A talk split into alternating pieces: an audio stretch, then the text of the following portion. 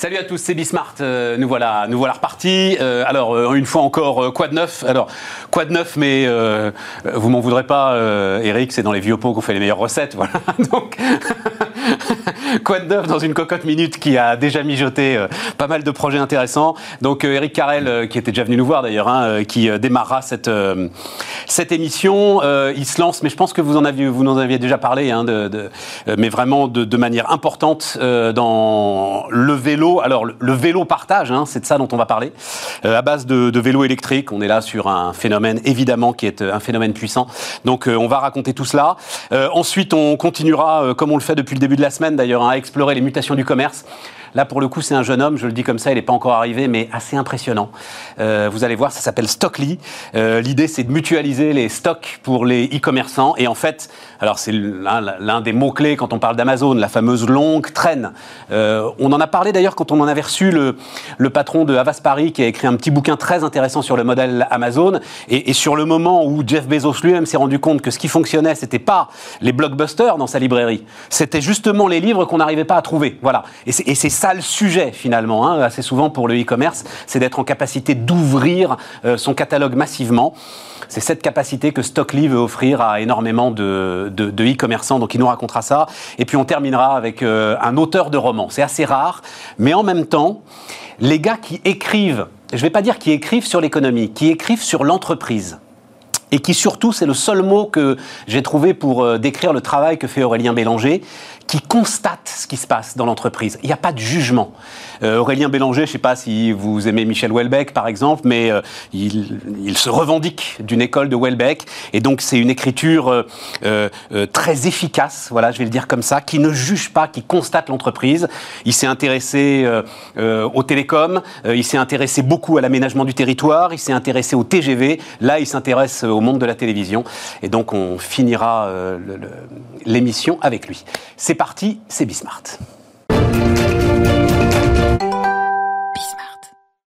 Et donc on démarre avec euh, Eric Carrel. Bonjour euh, Eric. Bonjour Stéphane. Euh, multi-entrepreneur, la, marque et l'entreprise, je pense, la plus connue de tout ce que euh, tu as créé, c'est euh, WeThings. et là donc, nouvelle dimension. Enfin, est-ce bien vraiment une nouvelle dimension? D'ailleurs, c'est un des éléments dont, dont, je veux parler avec toi. Mais donc, cette, alors c'est une, une, une, fusion en bonne et due forme. C'est pas une alliance, c'est une fusion entre ta start-up sur le vélo partage qui s'appelle Zouv et puis alors le groupe le groupe Smooth et Smooth Go qu'on connaît bien, puisqu'il l'avait repris avec, euh, mais on en reparlera de ça aussi, les dégâts que l'on connaît, euh, le contrat de la ville de Paris à, à JC Deco. Donc c'est une fusion en. en c'est une union où l'une des entreprises apporte ses actions à l'autre, et donc les deux entreprises. Euh, sont ensemble avec les mêmes actionnaires, la somme des deux actionnaires. Voilà. Et toi, tu restes actionnaire tout, important. Tout le monde reste. tout le monde reste. Tout le monde reste. aussi bien les, les, trois fondateurs de Zouv que euh, les actionnaires euh, investisseurs de, de Zouv et bien sûr euh, les actionnaires qui avaient chez Smooth qui étaient essentiellement Mobivia. Voilà, alors Smooth, il faut le dire, alors Mobivia, VIAID, c'est le patron de VIAID, il est venu ici. Je le dis juste d'un mot hein, parce que c'est quand même un truc qui m'intéresse énormément depuis de longues années. En fait, c'est le bon vieux groupe Noroto. Euh, qui fait de la réparation automobile, qui se rend bien compte qu'à un moment, va falloir euh, évoluer et qui, depuis 10 ans, euh, finance, je crois, tout ce qui a été intelligent, intéressant, novateur dans les nouvelles mobilités. Enfin, c'est très impressionnant. exactement. Quand, hein, voilà, hein, quand on regarde tout le portefeuille de. Et, d'ailleurs, Ludovic Bertrand, qui est le, chairman de, cette nouvelle entité Smooth plus Zouv, est aussi le patron de la partie mobilité de roues à l'intérieur du groupe Mobivia. Voilà. Et, et donc, il, ils vont vraiment sur tous les aspects, parce que ça couvre, et on va en parler énormément d'aspects, ils vont vraiment sur tous les aspects. Ce, sont des actionnaires qui voient le long terme, qui voient la transformation et qui, euh, qui sont très volontaires euh, sur euh, préparer l'avenir. C'est ça qui est très, très agréable. Et qui te donne des moyens, j'imagine. Exactement. Donc le, le, le but là, c'est à la fois de réunir la force de Smooth qui a 50 000 vélos à travers le monde, hein, dans, 25, plus de 25 villes, et puis la technologie de Smooth, euh, de Zouf, pardon, euh, qui a mis sa technologie à Bordeaux, euh, sur le plateau, et sur de, le plateau Saclay, et maintenant avec les vélos Pony qui sont à Grenoble et, dans Paris. Et qui offre en fait une, à la fois un vélo complètement connecté et, qui essaye de tirer parti des données. Hein, moi, je suis toujours dans ce triptyque produit-service-données, c'est-à-dire comment, à partir des données, on arrive à améliorer un service à travers un produit qui fournit ces données. Et on crée une spirale vertueuse parce que plus on a de données, plus on améliore le produit, meilleur on offre un service. Et en fait, c'est ce que nous a montré Steve Jobs en 2007. C'est ce que nous montre Elon Musk aujourd'hui.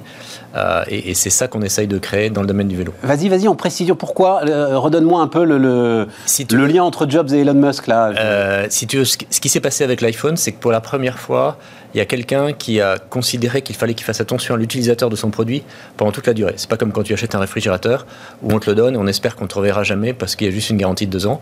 C'est au contraire, on espère qu'on te reverra souvent et que cette expérience, on va t'accompagner pour l'avoir de la meilleure façon possible et que cette expérience qui est lisible du coup à travers les données va permettre d'améliorer le produit. Et aujourd'hui, ce qui permet d'améliorer le produit, c'est en fait ces données qui remontent. Et ça, si tu veux, c'est ce que fait Elon Musk. Elon Musk, on dit, il a fait des voitures électriques, mais entre guillemets, c'est facile de faire une voiture électrique, on voit bien. Ce qui est difficile, c'est, ça va être de révolutionner la batterie, ça va être de révolutionner la conduite autonome, et, il le fait à travers les données. Eh bien, nous, on fait la même chose euh, à travers les vélos, euh, donc une mobilité euh, partagée, douce et électrique. La vraie rupture pour toi, c'est pas d'avoir fait un téléphone dont, dont on allait plus servir pour téléphoner. Non, c'est d'avoir fait un produit en amélioration continue. Oui, si, tu veux, la, rupture qu'il y a eu euh, à cette époque euh, avec le monde des opérateurs, c'est que jusqu'ici, on avait des téléphones qui n'étaient suivis par personne et des opérateurs qui étaient censés nous offrir le service mais qui ne s'occupaient pas du terminal. C'est-à-dire, en fait, notre vraie expérience, personne ne, la regardait. Et là, on, est, venu dans un monde où, finalement, tout produit devient un service. Il n'y a plus d'un côté le, le, service, de l'autre le produit, puis entre les deux, débrouillez-vous. Tout produit devient un service. Et ce produit, il est même nécessaire pour avoir un retour sur ce service. Oui, voilà, c'est ça. Et tu as probablement vu que euh, Google euh, et Amazon font des produits. Ils ont racheté, ils ont racheté Nest, ils ont, qui avait racheté Dropcam, ils ont racheté Ring euh, pour, pour Amazon. Ils font des capteurs dans la maison, ils ont fait Alexa pour l'un, Google Home pour l'autre. Ils ont besoin de ça pour comprendre et préparer le coup d'après. Eh bien, nous, c'est pareil. C'est ce qu'on fait chez WeThings, c'est ce qu'on fait chez Invoxia et c'est ce qu'on fait chez Zoom. Et c'est ce qui a intéressé Smooth et ce qui fait qu'on se réunit aujourd'hui pour profiter de leur puissance, pour profiter de cette capacité qu'ils ont eu à aller dans plein de villes à travers le monde et de cette volonté d'aller ensemble vers un leader européen. On, va le voir. Alors, je crois que c'est ton vélo qu'on va voir. On va voir le, la... Alors là, c'est la vidéo. Voilà, voilà ça c'est ton vélo. On voit les deux. Et celui de, de, de, de face, oui, c'est Zouv. Euh, et l'autre, c'est le vélo euh, Smooth de, la ville de Paris. Qu'est-ce que tu peux me dire sur ce vélo? C'est-à-dire, est-ce que le, tout bêtement, le design de ce vélo, euh, il a de l'importance. On a euh, bah, euh, Marc Simoncini qui a, mis, lui, toute sa puissance médiatique, et je m'en félicite, hein, au service de, son vélo Angel, où on comprenait bien que le design était très important. Derrière, il y a l'usage, il y a tout ce même le design était très important. Est-ce que c'est important, ce qu'on voit là à l'image le, design est important, mais toute l'expérience est importante. C'est-à-dire, ça dépend ce qu'on met dans le design. Est-ce que c'est juste la forme ou est-ce que c'est la totalité de l'expérience? Donc, les capteurs qu'on met à l'intérieur, là, il y a une quarantaine de capteurs euh, avec plusieurs accéléromètres, des magnétomètres, etc., qui permettent, par exemple, de comprendre quelles sont les, difficultés qu'il y a sur la route, euh, quelle va être la, pression des pneus, est-ce qu'il y a plusieurs personnes sur le vélo, etc. Tout ça dans un but très simple, quand on fait de la mobilité partagée, c'est de favoriser la bienveillance et de prendre les moyens techniques pour lutter contre la malveillance. La malveillance, on, lutte pas, on ne lutte pas euh, avec euh, des, morceaux de fer plus durs, euh, des, verrous plus solides, etc. Ça, c'est quand on fait ça, eh bien, en fait, on s'occupe des malveillants, on s'occupe pas des bienveillants. La, bienveillance, ça consiste à s'occuper de la meilleure expérience pour ceux qui, qui, veulent juste avoir une bonne expérience. Et puis les autres, c'est à nous, avec notre technologie, de savoir lutter. Très concrètement, quand ce vélo est pris par quelqu'un qui ne l'a pas euh, loué entre guillemets avec, euh, euh, quand il est volé quoi disons-le voilà, quand, il est, emprunté, ou pris il se met à sonner et, donc ce qu'on voit, moi je le. Et tu peux pas arrêter la sonnerie, j'imagine. Alors tu peux pas, tu peux pas l'arrêter. elle s'arrête quand tu laisses le vélo. Et donc, si tu veux, avant le vélo, il était cassé. Là, le vélo, il est pris. Au pire, il est laissé par terre, mais, mais en fait, il n'est pas cassé. Donc, il est réutilisable. Et, donc, euh, finalement, c'est vertueux. très bonne, très bonne expérience. Qu'est-ce qu'il y a comme autre capteur? Alors, effectivement, c'est ce que j'ai pas précisé. C'est ton sujet, c'est la mobilité partagée. Oui. Ton Ça, c'est très important. Voilà. C'est très important parce que on, croit tous que le, hardware qui, est nécessaire pour nous mouvoir, il va falloir le partager. il évolue technologiquement, donc c'est intéressant de le partager. Et puis, pour des raisons qu'on connaît tous au niveau des, matériaux, il faut pouvoir le, partager. Et au fond, c'est bien plus intéressant d'avoir un vélo, quel que soit l'endroit où je suis, à ma portée, que d'avoir mon propre vélo. après, la difficulté, c'est s'assurer que ce vélo, il va toujours être dans la meilleure forme possible, il va être maintenu avec euh, la meilleure efficacité économique, et donc c'est tout ce que permet euh, les données et, le suivi à distance du, vélo. Mais pourquoi Enfin, euh, j'en sais rien. C'est tu prends comme postulat, il vaut mieux avoir un vélo là où j'en ai besoin que mon vélo. J'en sais rien, moi. Alors, je trouve, par exemple, le modèle, parce qu'il y ressemble furieusement, le modèle Île-de-France. donc, c'est Véligo, hein, voilà. Mm. Où, en gros, tu loues, finalement, ce qui est ton vélo, et, tu as la garantie de l'avoir tout le temps euh, en permanence aux heures de pointe, etc. on trouve que c'est une très bonne expérience et on est tout à fait pour ce genre d'expérience. Ce qu'on trouve aussi, c'est que si tu veux, toutes les, offres de transport sont complémentaires. C'est-à-dire qu'à un moment donné, tu vas peut-être prendre un morceau de métro, tu vas peut-être prendre un, bus, euh, tu vas peut-être prendre un train, et à la fin euh, ou au début, tu as, tu as besoin entre deux de, vélos. Et, là, le, vélo partagé, c'est bien parce que tu vas pas mettre ton vélo. Il y a des gens qui mettent le vélo dans le train, mais enfin, c'est quand même un peu, difficile. et donc, nous, on, essaye de, pousser cette, cette, proposition de partager. Et ce qui est intéressant, si tu veux, c'est que dans toute la mobilité partagée, on, a beaucoup entendu parler des, des véhicules partagés, des voitures partagées, des trottinettes partagées, on en a beaucoup entendu parler dans Paris, mais en fait ça représente une minorité des trajets en partage. La majorité, c'est-à-dire 75 à 80%, c'est du vélo partagé. D'où euh, ce, secteur qui, nous intéresse beaucoup et qui en plus s'est développé énormément euh, avec le Covid. Le Covid a été un, fait, un phénomène d'accélération euh, pour les raisons que l'on connaît. Et, les villes, en fait, en ont profité pour accélérer le déploiement des infrastructures spécifiques. Et ça, partout en Europe. Et donc, c'est une opportunité absolument magnifique. Ce qu'on voit à Paris, effectivement, est assez. ce, que tu, ce que tu vois à Paris. Assez largement partagé. Après, on peut s'interroger sur la couleur jaune, mais il paraît que c'est le code de la route qui l'impose. Voilà, c'est comme ça. Oui, et puis de toute façon, ça va, avec le temps, ça va s'améliorer, etc. Il faut, faut, laisser le temps au temps. Mais, mais en fait, tous les cas, il y a une vraie volonté. Où est-ce que, euh, parce que, le, comme tu le dis, ça se développe, et donc il y a quand même de gros acteurs qui euh, rentrent sur ce marché. Euh, bah, là, à côté de chez nous d'ailleurs, hein, il y a donc c'est Jump. Je suis toujours perdu, je dois dire. Jump, c'est Uber, hein, c'est ça Ou c'est C'était Uber et maintenant c'est Lime qui est, repris. Voilà. Lime, donc le, champion de la trottinette partagée justement. Voilà. l'un des. L'un des. L'un des. Et mais oui, Qu'est-ce qui, va faire la différence, Eric, à ton avis, dans le alors, euh, déjà aujourd'hui, sur la mobilité partagée avec euh, infrastructure dans la ville telle qu'on la connaît sur le Vélib, il y a trois acteurs dans le monde euh, et, Smooth est l'un des trois. Oui, parce que il y a absolument, c'est ça aussi que je vais préciser, il y a soit, on, soit il y a une station de recharge, soit le vélo. Soit le, vélo est free floating, soit ce qu'a inventé Zouv aussi, c'est des stations légères qui permettent de mettre sur une place de parking 15 vélos euh, en les collant à 25 cm les uns des autres à travers des aimants et en pouvant les recharger. C'est ce qu'on appelle la, station. Euh, Alors c'est ça que tu appelles, parce que j'ai lu ligne d'énergie partagée. Oui, alors le, ligne d'énergie partagée, c'est en fait c'est on a une, station très légère hein, qui s'installe en quelques minutes euh, sur une place de parking, qu'on électrifie, qui est l'émetteur d'énergie, qui est l'émetteur d'énergie, et tous les vélos qui viennent s'y coller à travers des aimants vont pouvoir partager leur énergie. Et ils vont même pouvoir partager leur énergie entre eux. C'est-à-dire que le dernier qui est au bout, comme le, premier caddie que tu prends quand tu vas au supermarché, c'est celui qui doit être rechargé, puisque c'est le premier qui va être utilisé. Donc on va se dépêcher de lui donner de l'énergie, et ainsi de suite pour les autres. Et ça, si tu veux, ça permet dans des endroits compliqués de mettre des, beaucoup de vélos euh, dans une zone très très très dense. Et puis ça réduit l'infrastructure, évidemment. Ça réduit les coûts d'infrastructure. Et donc tout ça est complémentaire. Et donc on croit beaucoup à cette alliance entre Smooth et Zouv, aussi pour cette raison-là, qui est que de toute façon tout va vers le vélo électrique. Hein. Euh, l'expérience de la ville de Paris, c'est que la, part du vélo électrique euh, croît énormément. Et puis euh, l'accès à l'énergie est essentiel. Et donc on, est très heureux de pouvoir travailler avec cette, offre très partagée qui va du, effectivement du swapping, de, ce qu'on appelle le swapping de batteries, c'est-à-dire des gens qui viennent changer les batteries à un certain nombre d'endroits. Ça va même jusqu'à la location longue durée, comme le fait Veligo, où c'est l'utilisateur lui-même qui recherche sa batterie. Après, les, stations légères et les stations. Et donc, ah, voilà, c'est ça. L'idée, c'est d'offrir toute la diversité de ces modèles, c'est d'être capable de. L'idée, en fait, c'est à terme d'offrir euh, une, proposition sans couture. de mobilité partagée. C'est-à-dire, quel que soit l'endroit où tu es, tu, tu, tu tu peux avoir envie d'avoir ton vélo en permanence rien que pour toi, mais il y a des moments où dans la vie, tu vas avoir besoin d'un vélo pour 10 minutes, pour, pour une demi-heure. L'un des points importants, parce que c'est les collectivités locales qui déploient tout ça. Donc l'un des points importants, c'est les relations avec les collectivités locales. Bien sûr. J'imagine que l'expérience de Smooth là-dessus, euh, donc c'est, tu l'as dit, hein, c'est 50 villes, hein, c'est ça? Non, 23 villes. 50 000 vélos, 23 villes. Elle est très importante. Elle est très importante. Compliquée à rattraper pour toi. Euh, ce qu'on ne sait pas, c'est que la ville de Paris est hors Chine le premier site de vélo électrique partagé au monde en nombre de trajets. Il y a plus de 200 000 trajets par jour, euh, les, grands jours, et c'est la plateforme la, plus efficace au monde. Alors, bien sûr. À quel prix hein mais, À quel prix, à tous les sens du terme Parce que le temps tourne vite et c'est une question qu'il faut qu'on pose.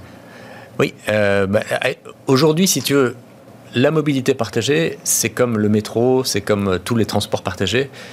Il faut que les trois acteurs qui y sont liés y participent. L'utilisateur, l'entreprise et euh, l'agglomération ou, la, communauté. Et c'est ce qu'on voit avec le métro euh, et c'est ce qu'on va voir aussi à terme avec la mobilité partagée. Donc on voit que les, entreprises sont encouragées à participer à cette mobilité partagée. Il faut bien sûr que l'utilisateur y participe aussi. Il faut que la collectivité y participe aussi parce que sinon économiquement c'est pas rentable et, les gens ont envie de, prendre leur voiture. Si on veut les pousser, il faut les aider. Travailler avec JC Deco, ça t'a à un moment T'as regardé euh, ce que tu pouvais faire Parce que c'est un autre modèle de financement, pour le coup, qui est très intéressant. Alors, le, modèle JC Deco, je crois, évolue. Hein. je ne le connais pas très bien euh, au niveau du vélo. Euh, bon, là, il se trouve qu'on on, s'est rapproché pour un tas de raisons il y a, y a D'accord, la question ne s'est pas posée. Et puis, il y a eu ça matchait bien. Il y a eu un fit, et, donc on a été très heureux de travailler avec, avec Smo qui a quand même beaucoup appris dans euh, il a énormément le naufrage au départ. je m'étais enthousiasmé moi quand la mairie de Paris, je dois le dire très franchement, qu'un contrat pareil soit en fait confié à une PME ou à une ETI, on va dire, c'était un formidable signal. Bon. Hmm. Après, force a été de constater que euh, dans le, déploiement du truc, ça a été un naufrage. Alors, on va pas revenir sur le passé. Non, non, non, non, non, mais c'est intéressant. la difficulté, elle est, elle est, liée à un, tas, de paramètres qui ne sont pas uniquement l'entreprise elle-même. Euh, ce qui est intéressant, c'est qu'aujourd'hui, ça fonctionne bien, c'est de plus en plus efficace, et, on voit que les utilisateurs se, se, se ruent dessus avec une préférence de plus en plus grande pour le vélo électrique. Mais ça, c'est super intéressant. c'est évident, Je sais que le, prochain appel d'offres de, Smooth, c'est à Marseille. Euh, ça fait vraiment partie des villes où tu as, mais enfin, c'est intéressant que tu prennes l'assimilation avec Steve Jobs parce que pour moi, c'est du domaine du téléphone portable en fait, comme rupture de, de, la façon dont on peut appréhender la ville. Et sur une ville comme Marseille, euh, bon, ben voilà, hein, vous la connaissez, euh, ces collines qui hmm. sont vraiment euh, hmm. très très rudes, mais ça change tout, tout à l'expérience que tu peux avoir dans une ville comme celle-là. C'est extraordinaire. Euh, à quel prix est-ce qu'on devient Parce que leader européen, tu as de grandes ambitions. Vous avez de grandes ambitions hein, euh, On a de grandes ambitions et on va, on va aller faire une levée de fonds. Euh, notre premier boulot ensemble, ça va être d'aller faire une levée de fonds. Ce qui n'est pas mon, travail préféré, mais enfin, ça se fait oui, partie enfin, quand même une belle expérience. je, commence à en avoir fait un certain nombre. voilà. non, parce que ça va être une forme de course de vitesse entre les différents acteurs. Je crois qu'il y a deux acteurs européens qui sont. Oui, c'est une, une, course de vitesse, mais c'est aussi une course c'est la technologie, c'est-à-dire que et, à l'utilisation des datas. Il faut bien comprendre que les données nous permettent d'apprendre énormément et, il faut vraiment le faire à l'américaine aujourd'hui. Euh, et, c'est ça que je pousse et c'est pour ça que je pense que Smooth nous, nous a choisi aussi. Euh, c'est cette idée que la plateforme, l'intelligence artificielle nous permet de comprendre des choses bien plus vite et bien plus efficacement que les anciennes techniques. Et donc ça veut dire quoi le faire à l'américaine? Ça veut dire vraiment se brancher sur tout ce que les données peuvent euh, apporter. Mettre la technologie en premier euh, et, vraiment euh, faire en sorte que le plus rapidement possible, on utilise toutes les améliorations qui se font en mécanique, en électronique, en logiciel, en, apprenti, en deep learning, en apprentissage profond, pour offrir le meilleur service. L'idée, c'est le meilleur service grâce à la technologie et bien sûr avec une puissance commerciale forte. Eric Carrel, donc, euh, comment s'appelle ce nouvel acteur? J'ai pas. Euh, c'est Zouv, le nouvel acteur. non, toi, non, c'est ton. Pour l'instant, on garde les deux noms, Smooth et Zouv. Voilà, c'est ça. Il n'y a, pas encore Et puis, on va, on va voir au fil du temps. Il va falloir trouver une marque commerciale. Eric Carrel, donc, notre invité sur Bismart. Merci, Stéphane. On repart les amis, alors avec un autre entrepreneur, mais alors celui-là, celui-là, celui-là entrepreneur débutant, même si Elliot, je l'ai dit dans le sommaire, impressionnant. C'est, hum, le, prend surtout pas mal, mais euh, euh, start-upper à l'ancienne. J'ai vu un pitch de toi. Et il y a longtemps que j'en avais pas vu des comme ça. C'est-à-dire avec une espèce de détermination absolue sur euh, la puissance du modèle. Voilà. Et, tu sortais du, pitch de deux minutes, surtout pas te mettre la pression, mais en gros, ton message c'était cherchez pas les mecs. Voilà, j'ai tout compris, euh, euh, tout est en place et on va défoncer tout le monde. À commencer par Amazon. Et tu commences par là.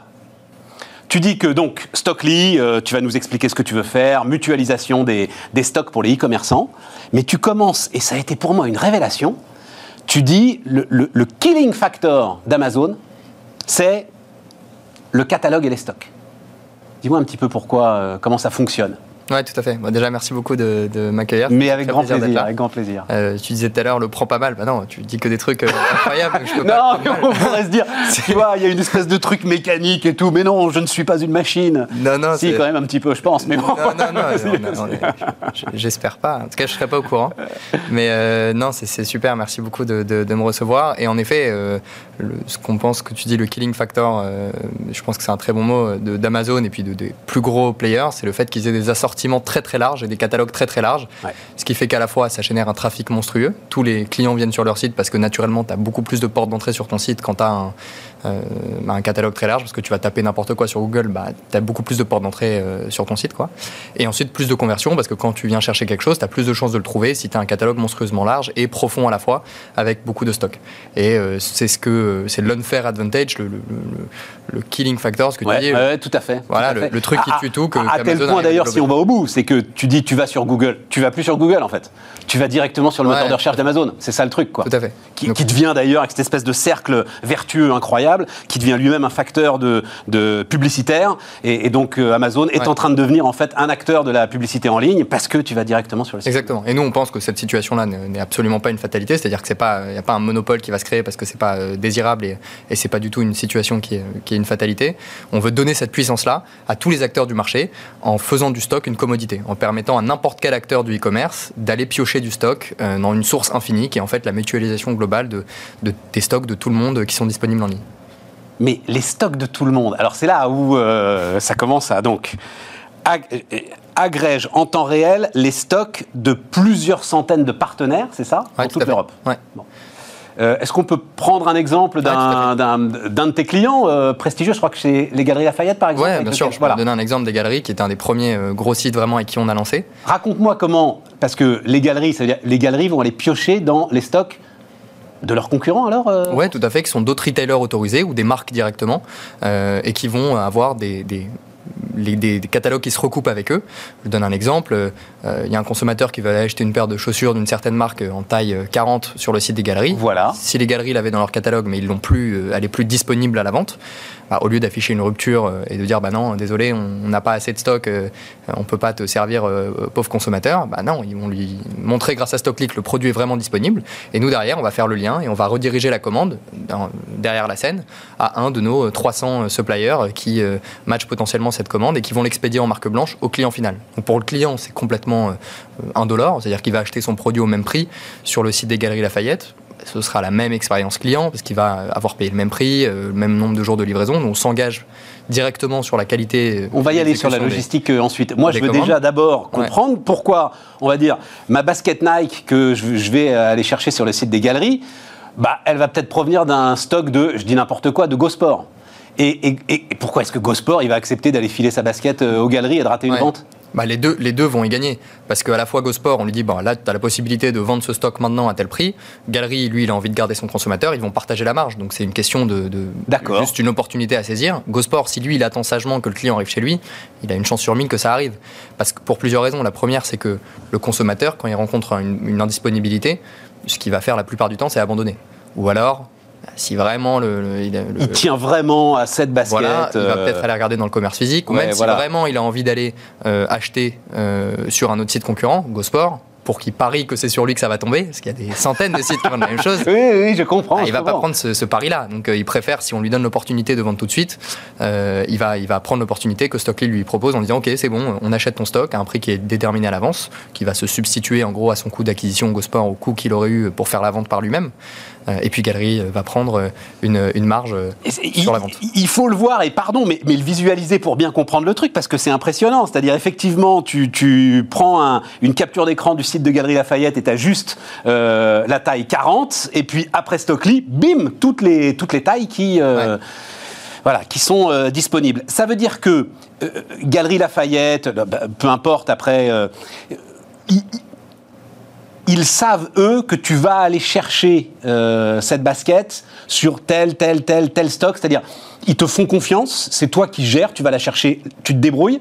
Ou euh, en partenariat, vous dites que euh, vous pouvez euh, aller puiser dans tel ou tel stock. Alors c'est un, un mélange des deux. Évidemment, ils nous font confiance parce qu'on leur garantit, euh, encore une fois, on peut en parler après, mais le, le- La logistique, qualité, voilà, ouais, ouais, qualité d'exécution des commandes. beaucoup la logistique. Euh, mais on va leur gar- garantir évidemment l'authenticité des produits. On va piocher que chez des retailers officiels autorisés par les marques. On, va, on reste vraiment dans un réseau très précis. euh, Oui, parce qu'il y a ça aussi, effectivement. Bien Oui, sûr. oui, voilà, ouais, Mais donc, tout à fait. Tout ça, c'est que- le- le Galerie Lafayette, il va nous déléguer cette compétence-là, d'aller vraiment agréger le stock de tous ces, tous ces gens-là et puis aller mettre toute l'intelligence et toute la machinerie pour pousser les bons stocks au, bo- au bon moment. Euh, et puis après, parfois, proactivement, ils vont nous dire, OK, nous, on aimerait bien euh, que vous preniez contact avec cette marque, ou alors il y a cette marque, euh, nous, on n'arrive pas à les brancher, c'est hyper compliqué, est-ce que vous pouvez les mettre dans vos tuyaux? Et derrière, ils peuvent aussi nous pousser chez certains de nos partenaires commerciaux parce qu'ils n'arrivent pas à faire de la... ils ont besoin de nous pour, pour simplifier le, le- process de vente. Quelle histoire quand même. hein. Et effectivement, c'était une des questions que je voulais poser, il faut que tu t'assures. Galerie Lafayette, c'est quand même un nom, quoi. Donc, euh, il faut que tu t'assures que euh, ça va être la bonne basket, euh, dans de bonnes conditions, sûr, ouais, que ouais, c'est pas une sûr. copie, que c'est pas. Enfin, voilà. Ouais, ça, c'est bien sûr. ouais. ah bah oui, mais c'est. Mais comment est-ce que tu fais, toi, pour aller parce que on va- inventorier l'ensemble des stocks qui sont partout en Europe? Parce que tous nos partenaires, il y a des checks dans tous les sens, on a des process extrêmement précis. On a une équipe de plus de 10 ingénieurs surdiplômés, Oui, mais c'est pas un coup sont, d'ingénieur surdiplômé, ça. À un moment, c'est un coup d'audit, il faut aller. pour- Il y a en effet du process opérationnel pour aller vérifier que les retailers chez qui on achète sont vraiment euh, des retailers euh, officiels, euh, Voilà. authentiques, etc.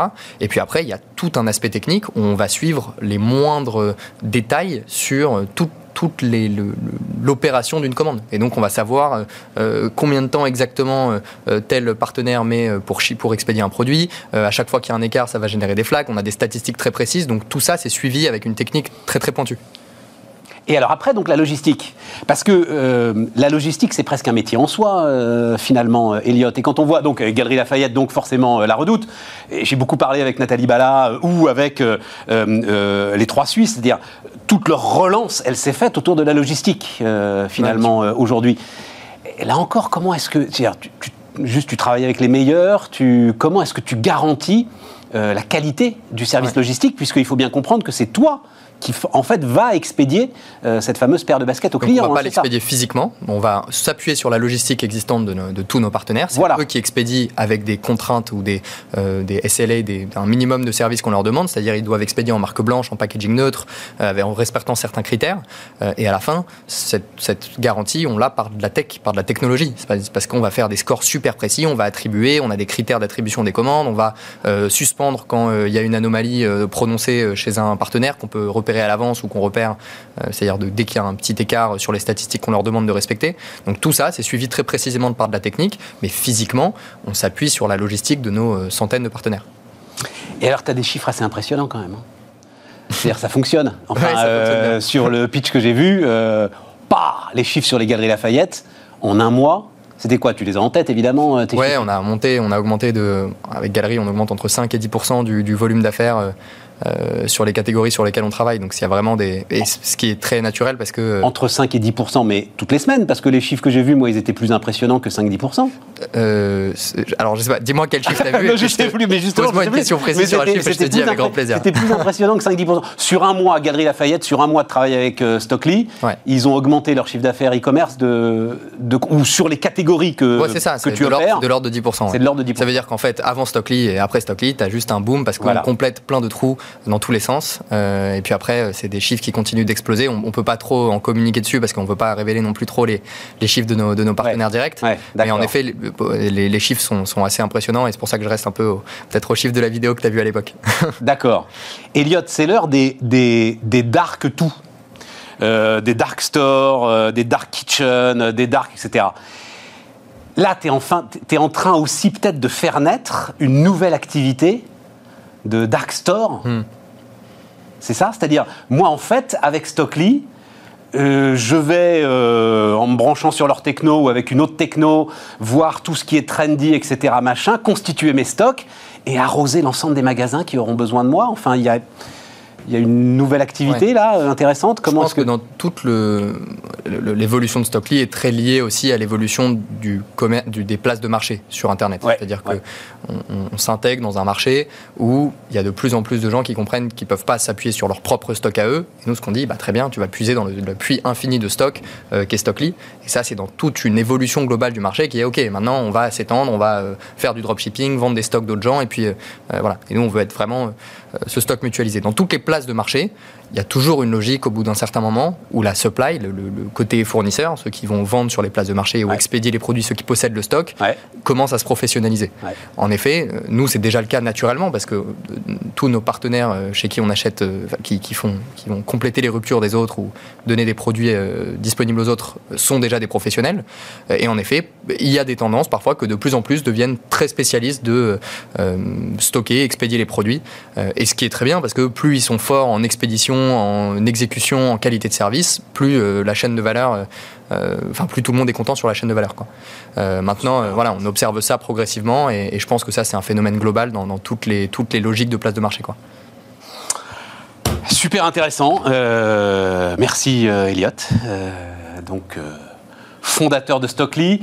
Tes clients, ils sont en France aujourd'hui, euh, ils sont partout dans le monde euh, Partout en Europe. Partout en euh, Europe. Vraiment, on considère l'Europe comme un, comme un gros pays. Ouais. et voilà, et on, on continue à s'étendre euh, sur toute cette géographie-là. Euh, et d'ailleurs, on a encore plein de postes ouverts. On cherche à recruter des, nouvelles personnes en finance, en account management pour gérer la relation commerciale avec euh, les retailers qui sont en France, en Espagne, au UK, en Italie. Ah oui, c'est plus seulement des ingénieurs maintenant, c'est la relation commerciale. Bien sûr, bien sûr. on a une équipe à peu près moitié, moitié ingénieur et moitié opération et puis business. Et puis on cherche aussi, voilà surtout toutes ces, toutes ces catégories, finance, account management et puis, et puis tech. On continue à recruter en tech. Bonne histoire. Stockley donc, Elliot Javes avec nous sur Bismart.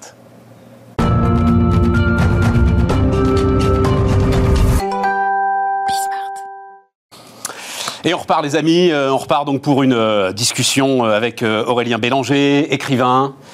Salut Aurélien. Bonjour. je crois, j'y réfléchis depuis que alors Aurélien Bélanger, donc le, le, premier bouquin, ton premier bouquin qui pour moi avait été un sacré choc. Il y a il y a 15-16 ans euh, que je brasse la matière des entreprises.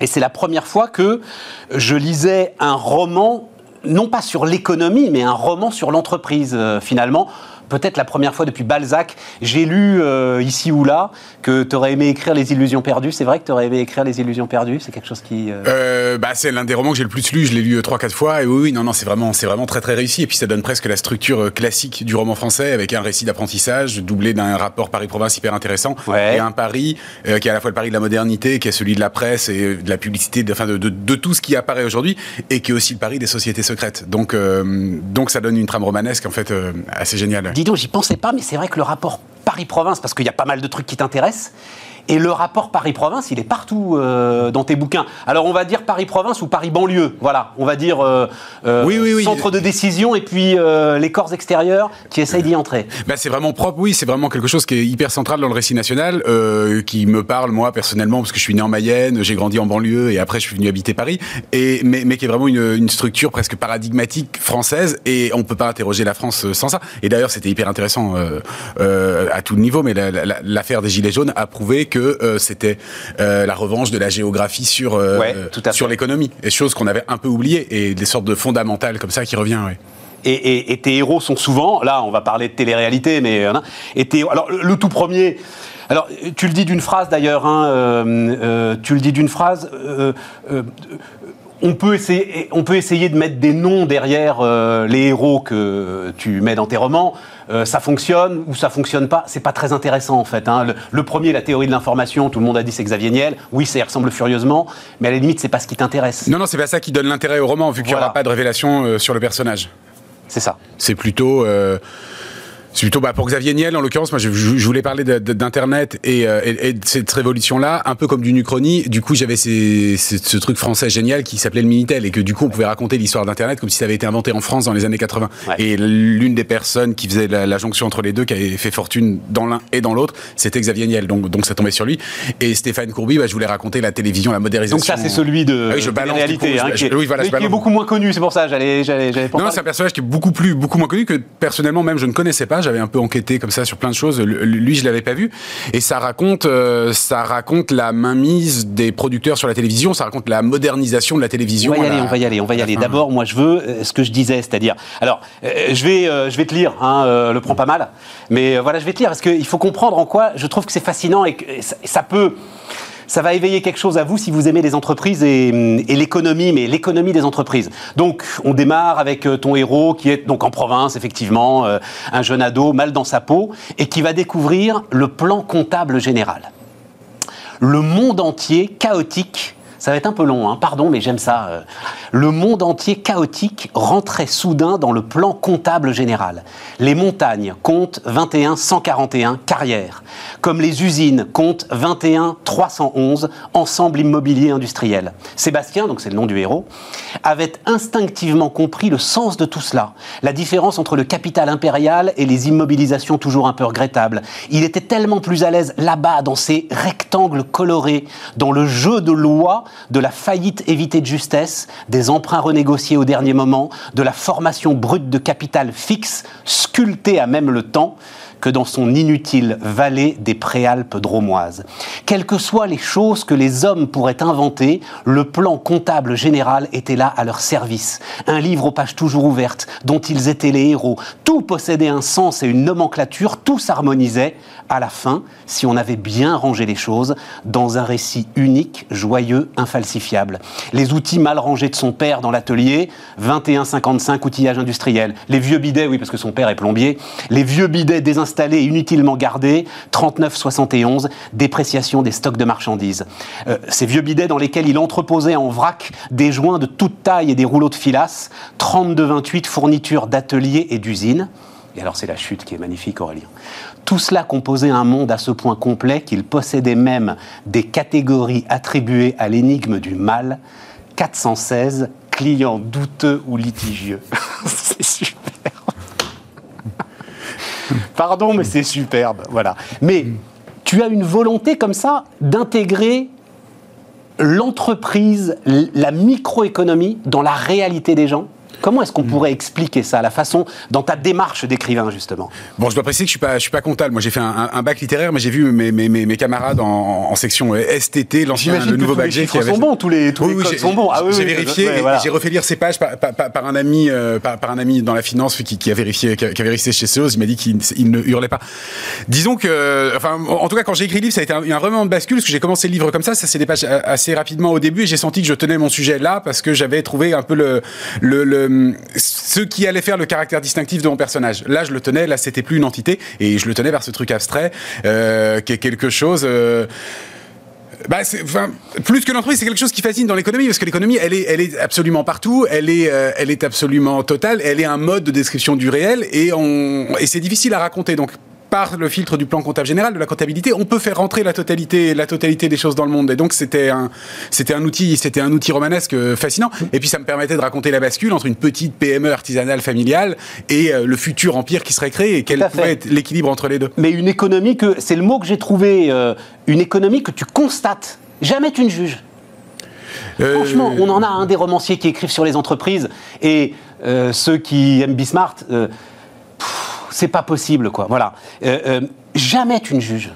Bah, c'est parce que c'est le point de vue d'un de, de, de, jeune naïf qui veut, qui veut réussir. Euh, son ambition initiale. Naïf, naïf dis donc, il l'est pas naïf. Bah, si, parce qu'au début, son ambition, c'est de devenir le premier comptable de la Drôme. Donc ambition louable, et il existe probablement. Mais on imagine que peut-être. Euh, mais au, au, début, il voit pas plus loin que ça. Donc euh, et, et, donc je lui fais successivement découvrir le monde avec cette entité qui flotte, qui s'appelle Paris, qui est la télévision. Enfin cette sorte de Paris étant la métonymie, euh, de, enfin, de la télévision étant la métonymie de Paris, etc. On ne sait pas tout à fait ce que c'est, mais ça le fait rêver. Et donc il y a une sorte d'histoire, mais que je trouve très balsacienne, très feuilletonesque, d'intégrer euh, des cercles successifs. Il comprend très vite la puissance de l'argent. Je cherche, tu as une phrase formidable sur, euh, mais je vais la, je Ah, vais quand, la réciter quand par il observe. tu as une phrase formidable sur ce qu'est un entrepreneur. Il avait compris que sa fortune devait être non pas un état, mais un outil. C'est ça que tu écris. Hein, voilà. Enfin, tu l'écris mieux que ça. Parce mais voilà, il est au, ça, il est restaurant, du coup, avec un petit Non cercle d'entrepreneurs dromois. mais un outil. Et il comprend pas pourquoi ils négocient. Ils le font pas par radinerie. Il comprend pas pourquoi ils négocient. Il y a l'addition qui arrive. Il y a plein de pièces, etc. Et puis il recompte l'addition. Il comprend pas. Et en fait, là, il comprend que il va falloir entretenir un rapport différent avec l'argent, juste de simple accumulation, juste de simple admiration. En fait, voilà, voilà, c'est ça. C'est euh, comment est-ce que bah, c'est le truc dont je suis moi personnellement absolument incapable. Comment est-ce que on utilise son argent pour faire Voilà. autre chose? Tu sais que c'est une des grandes phrases de Bernard Tapie, ça, je sais pas si tu le sais, Aurélien. Ah, dans, oui. dans ce moment qu'il faut que tu regardes, qui est un moment incroyable de l'audition de Bernard Tapie il y a, je sais pas combien de temps, devant la commission du Sénat qui remet en cause l'arbitrage, et notamment les 40 millions de, de préjudice moral. À un moment, il s'énerve et il dit Mais bon Dieu, l'important, c'est pas l'argent que vous me donnez, c'est ce que je vais en faire. C'est pas mal. Bon argument, effectivement. Hein, il aurait pu, il aurait pu. hein. Bon, alors rentrons ensuite dans. ah J'ai encore un. euh, euh, il, à un moment, il, il- tu lui prêtes une fascination pour l'émission Capital Tout à fait, que j'ai partagé, que je crois beaucoup de ceux qui nous regardent, qui ont un certain âge, hein, il faut bien le dire, euh, ont partagé pour euh, Emmanuel Chin. Tu, t- toi-même, tu. Bah, moi, c'était amusant parce que j'étais en, seconde et du coup, il y avait un cours de SES, de sciences économiques et sociales, et j'avais un prof extrêmement paresseux et il faisait pas cours et il nous diffusait Capital. Du coup, j'ai découvert Capital en cours. En plus, c'était génial. Mais c'est génial, mais bravo à lui. Et Capital, c'était les incrustations. Et, euh, bon, je, je- je lui mets cette fascination. À un moment, ça expliquait comment être rentable si on vend des sandwichs de gare. Ouais. Trois ingrédients, on est rentable. Quatre ingrédients, on n'est pas rentable. Quelles sont les techniques, etc. Et c'est ce côté, que j'avais un peu découvert aussi à l'époque de Xavier, mon livre sur Xavier Niel. C'est euh, Xavier Niel devient milliardaire parce qu'en fait, il se réveille la nuit pour calculer des différences de, de 0,1 centime sur des abonnements. Et, voilà, c'est cette espèce de, passion folle qui fait qu'à la fin, ça, marche. Les infographies, Emmanuel Chin, il appelait ça clouter un sonore. C'est-à-dire, il disait, ça suffit pas que quelqu'un dise quelque chose. Bim, bim, il faut le clouter. Et donc, il faut mettre, et tu sais, c'est ces fameuses phrases, soit la- le gars disait 30 euros, soit trois fois 10 euros. Tu sais, voilà, quand il, voilà, c'était ça. euh, Et qui restera un outil génial, de, de- de- par exemple, qui fait que les vidéos de brut, on les regarde parce qu'on peut les regarder silencieusement parce qu'elles sont sous-titrées, et qui restera aussi un vrai outil de la télé-réalité, de, de souligner, souligner, souligner, insister. enfin non, tu le sais pas, mais Brut a un problème justement avec euh, l'économie, et avec les entreprises.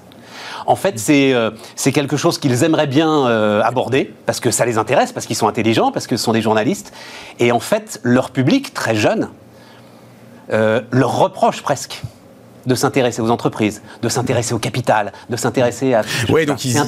ils y vont, j'imagine, par les angles de la philanthropie. Enfin, euh, Oui, enfin, ils y vont comme, euh, comme ils peuvent y aller, mais euh, ils ont des problèmes à y aller. Donc, histoire euh, d'une ambition et, comme tu l'as dit, d'une transformation profonde du modèle de la télévision. Mais attendez, parce que même si la télévision vous intéresse pas, Aurélien Bélanger, il va plus loin. Parce que globalement, ce que tu nous racontes, la télé-réalité, ok, on va raconter la télé-réalité, mais pour toi, la télé-réalité, elle est deux choses. Elle est un, c'est, je crois que c'est à un moment l'un de tes héros, alors celui-là on le reconnaît aussi, c'est John DeMol, le, le patron d'Endemol, qui dit c'est la première grande réelle ambition européenne. complètement, oui. Parce que, parce que le. Le- C'est quelque chose de frappant en fait. Si on va quand on allait à l'étranger, quand on voyait les vedettes de télévision nationale, elles n'étaient absolument pas connues en fait. Tout, tout la, la- la télévision européenne ne fonctionnait pas en fait. Il y a eu une première tentative impériale, c'est les années Berlusconi, le rachat de la 5, l'équivalent pour l'Espagne. Ça s'est un petit peu cassé la gueule. Et dans un second temps, il y a eu euh, cette idée que l'empire on pourrait pas le créer avec des chaînes. TF1 aussi avait essayé, alors que TF1 était énorme par rapport aux Mais il autres se chaînes. proclamait première chaîne d'Europe. Sauf qu'ils étaient extrêmement français. Ça Canal avait une filiale espagnole, etc.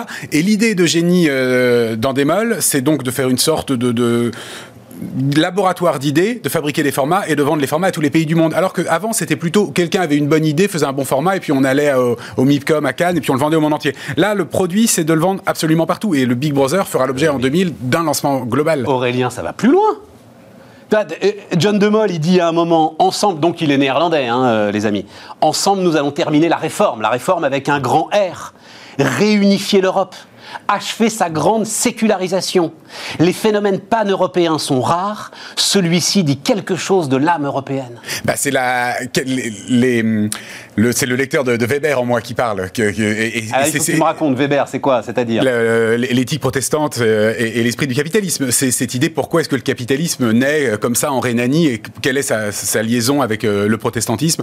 En quoi ça engage le, grand récit européen que les gens se mettent à travailler pour sauver leur âme, puis au bout d'un moment oublient la notion, la, partie morale, mais restent beaucoup plus travailleurs que les autres. Voilà, bon, c'est quelque chose. Mais c'est intéressant, vas-y. C'est quelque chose qui est intéressant parce que moi, quand j'étais jeune, les, Pays-Bas c'était le pays du, du mariage gay le pays de la dépénalisation de l'euthanasie du cannabis, c'était le pays libéral. Et on savait qu'il y avait cette histoire, que c'était un peu le laboratoire de la modernité, une sorte d'enclave moderne au sein d'une Europe qui était déjà moderne. Mais c'est là où s'expérimentaient encore les choses. Et du coup, voilà, c'est pas complètement un hasard si la télé-réalité, qui est quelque chose d'un peu sulfure externe, mais qui est un vrai produit nouveau, naît là-bas. Et ensuite, l'autre chose, c'est que la, fameuse épine dorsale, une sorte de banane bleue spirituelle, c'est réussir à faire ce qu'ont fait les grands peintres et les grands mécènes de la Renaissance, c'est relier les Flandres et l'Italie. Euh, trouver un spectacle pan-européen. Et il y a la grande. John de Mol, Berlusconi. Exactement, voilà, la grande télévision européenne, elle, va se faire comme ça. Et donc, à un moment, il faudra que la France, bah, la France a toujours eu un problème avec la banane bleue. Elle, veut en être, elle n'en est pas complètement, mais il fallait que la France soit prise dans l'équation. Alors, c'est là où on est saisi d'un doute, parce que euh, euh, est-ce que tu le penses ou est-ce que euh, on, doit être immergé avec tes héros? Mais on va dire que John de Mol, Berlusconi, euh, c'est pas euh, la peinture flamande et euh, la Joconde. Tu vois, ça, à, un moment.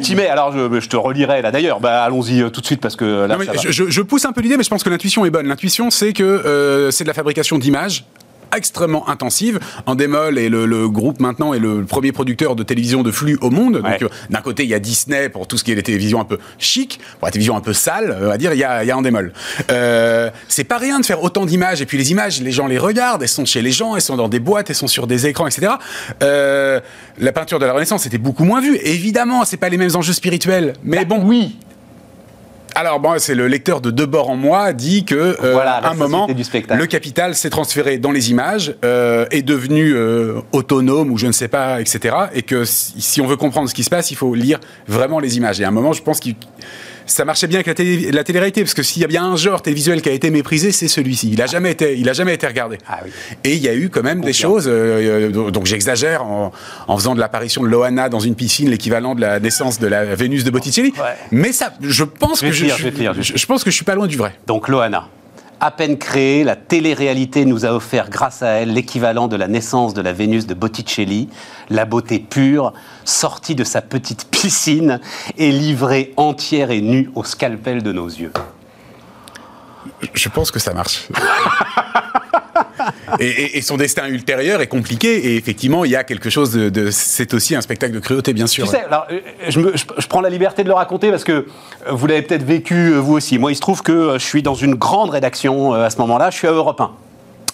Et, et, donc c'est à 20h hein, sur M6, je crois, hein, le premier loft, c'est 20h ou 19h, enfin c'est fin de journée, le monde s'arrête dans les rédactions. Je n'ai, vu ça que pendant la Coupe du Monde de football 98, peut-être, euh, la série de pénalty de France-Italie, c'est-à-dire cette façon, évidemment, le 11 septembre, enfin voilà.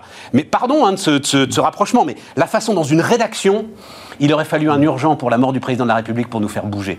C'était C'est dingue. Moi, moi j'avais ce souvenir-là des polémiques incroyables et de ce qui s'était passé. Euh, et c'était il y a et c'était il y a pile 20 ans. C'est pour ça, euh, c'est pour ça que, enfin, l'une des raisons pour lesquelles j'ai écrit ce livre, c'est ça, c'est que ça a l'air anodin, mais il s'est vraiment passé quelque chose. Alors, il s'est passé quelque chose à tel point. Alors, juste parce que le temps tourne très vite, mais et, et sur l'économie de la télévision, tu saisis quelque chose de très important. J'ai l'impression que les professionnels n'ont pas encore compris. C'est la première fois en fait où les contenus allaient devenir plus importants que les chaînes. Complètement, complètement. Bah, c'est euh, le, génie d'un démol, c'est ça. Et, ils font de l'argent comme ça. Les, chaînes, ils trouvent leur compte parce qu'elles font de la publicité aussi, évidemment. Mais le grand empire qui naît, c'est euh, un démol. Oui, mais ça, ça annonce Netflix en fait. Euh. Ça annonce, ça annonce, ça annonce, exactement Netflix. ça annonce aussi, si on prend les héros de télé-réalité, ça annonce ce qu'on appelle aujourd'hui les influenceurs. On va y aller, ça. Tu vas plus loin, ça, annonce Donald Trump. et, ça annonce Donald Trump. En fait, la télé-réalité, je pense que c'est une figure de transition qui explique et la fin de la télé et le début du monde d'après. Donc, contre toute attente, je pense que c'est un bon objet. Alors que c'est très méprisé, la télé-réalité. Oui, oui, oui, non, mais, ah, et puis là-dessus, tu, démontres le Mais, mais juste, le, restons sur, sur cette histoire de contenu, parce que ça annonce Netflix, c'est-à-dire que vous n'avez plus besoin, et c'est tout le problème des chaînes aujourd'hui, 1, 2, 3, 4, 5, 6, 7, 8, 9, 10, ça n'a plus aucune importance. Il y a eu l'étape intermédiaire qui a été la TNT. Et, la télé-réalité naturelle de la TNT. C'est le moment où d'un coup, moi j'ai grandi dans un monde à 3 à 4 télé. Euh, et, puis d'un coup, ça s'élargit brutalement. Donc bah, la télé-réalité, c'est facile à faire, facile à produire. Elle va prendre les 15 chaînes ou quelques-unes des 15 chaînes. Effectivement, l'étape d'après, mais, mais qu'on savait depuis toujours, enfin, auquel on se préparait, c'est effectivement Netflix. Netflix, les réseaux sociaux, parce que, alors, donc, allons-y sur, euh, euh, sur euh, la télé-réalité. Donc, tout à coup, ce héros, donc, on va pas tout raconter d'ailleurs, mais donc, il découvre la télé-réalité, ok, grâce à, John DeMol. il, est, il est un peu inquiet quand même. Hein. Au début, il se demande où est-ce qu'il est hein, quand il commence à visiter en fait le premier. Oui, parce que c'est un peu le mal. Ça ressemble un peu. Il y a des barbelés. c'est c'est dingue. Complètement. Avec un côté. Est-ce qu'on n'est pas, on n'est pas en Europe en train de refaire une connerie? Qui est très proche des débats qu'on avait à l'époque dans les tribunes des journaux, etc. Ouais. Et donc tout à coup, il se rend compte, on était là face à une représentation parfaite, homothétique de la société, à sa réduction à quelques personnages connus de tous, la bimbo, le beau gosse, la grande gueule et le ténébreux. Tout était envisageable. Alors j'ai coupé un bout, hein, mais tout était envisageable en réalité, absolument tout.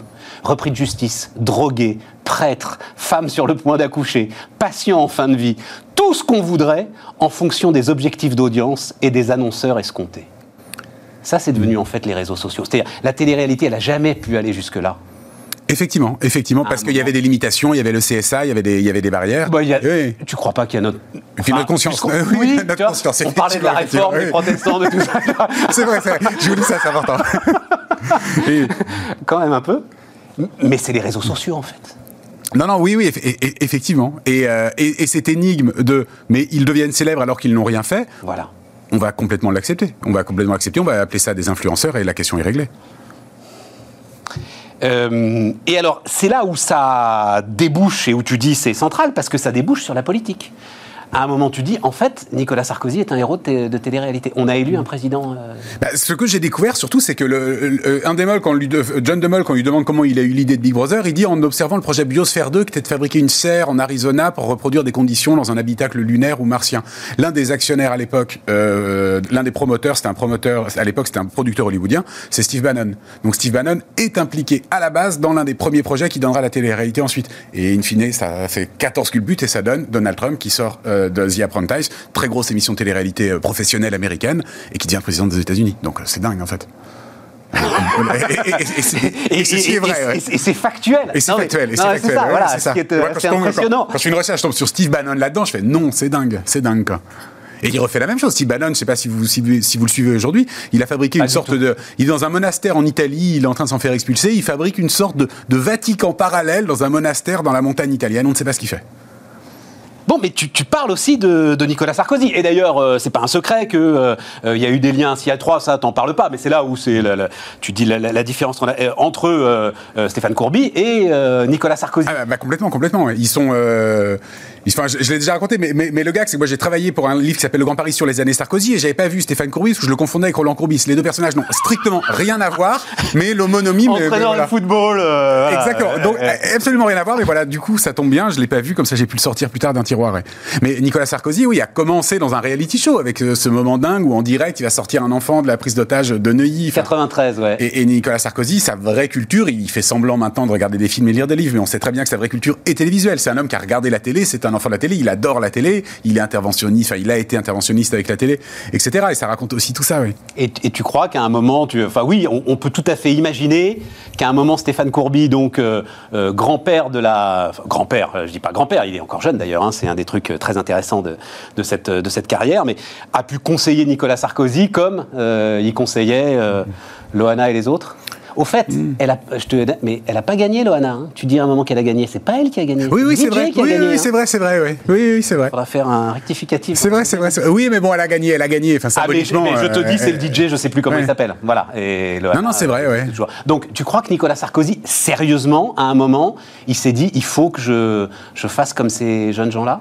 Non, non, je, non, non, pas à ce point-là. Non, non, je ne pense pas, je ne pense pas, non, non, non. Non, par contre, ce que j'imaginais, c'est euh, parce que j'ai une obsession depuis quelques années, c'est l'échec du Sud français à produire des élites. Je ne vois pas d'élite politique euh, venue du Sud.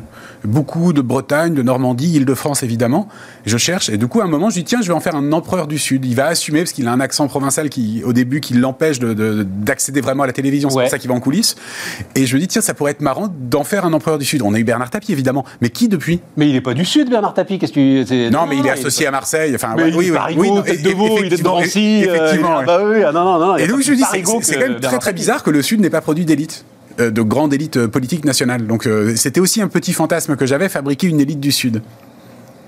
Et même pas sous la troisième. Oui, sous la non, troisième. Voilà, non, non, oui, voilà, c'est ça, de, la cinquième République en depuis fait. Hein. De faire Pasqua, il n'y a pas eu. Ouais, voilà, c'est ça. Ouais. voilà, c'est ça, de faire Pasqua. Oui, le, le sujet, c'est que tu me dis qu'il a un accent. Je n'ai jamais entendu le. Donc, il y a 16 ans que je brasse la matière économique, que j'ai vu tous les chefs d'entreprise importants, lui jamais. Et euh, pour te dire à quel point, ça, ouais. ah mais oui, mais à, à, à, tel point que je me souviens. Donc il y a euh, une structure qui s'occupe de la communication des, des, grands patrons. Il y en a plusieurs, mais il y en a une très célèbre qui s'appelle Image 7. Et c'est la seule fois de ma vie où j'ai accepté de me déplacer pour rencontrer le gars d'Image 7 qui s'occupait de Stéphane Courby. Ah, même, même, pas même pas Stéphane lui. Courby. Génial. Ouais. Jamais je l'ai vu. Jamais j'ai entendu le son de sa voix. Je ne sais pas s'il a un accent. T'as entendu le son de sa voix, toi?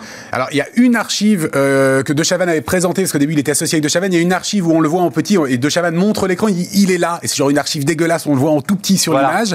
Et sinon, il y a un article, il y a eu un article de Vanity Fair sur lui, enfin, ma documentation, jamais je C'est sais. ça. Ce que, ce, que, ce que tu as mis dans le roman d'ailleurs, à un moment, il le- essaye, de- il se dit qu'il va faire de la un livre télé. documenté, la documentation m'a pris 10 minutes de lecture. Voilà, c'est tout ce qu'il y a de réel, c'est ça. Non, beaucoup plus que ça. Non, non, et, et beaucoup plus non, que non. ça. Sur ce point, sur ce point précis, on non, bien tout sûr. le monde. On se balade avec euh, et, et même le bateau, les différents bateaux, etc. Il y a juste, je, je voulais pas rater ça quand même non plus parce que il y a un autre élément, mais d'ailleurs t'en parles sans arrêt dans notre interview, un qui t'intéresse, c'est euh, c'est l'aménagement du territoire.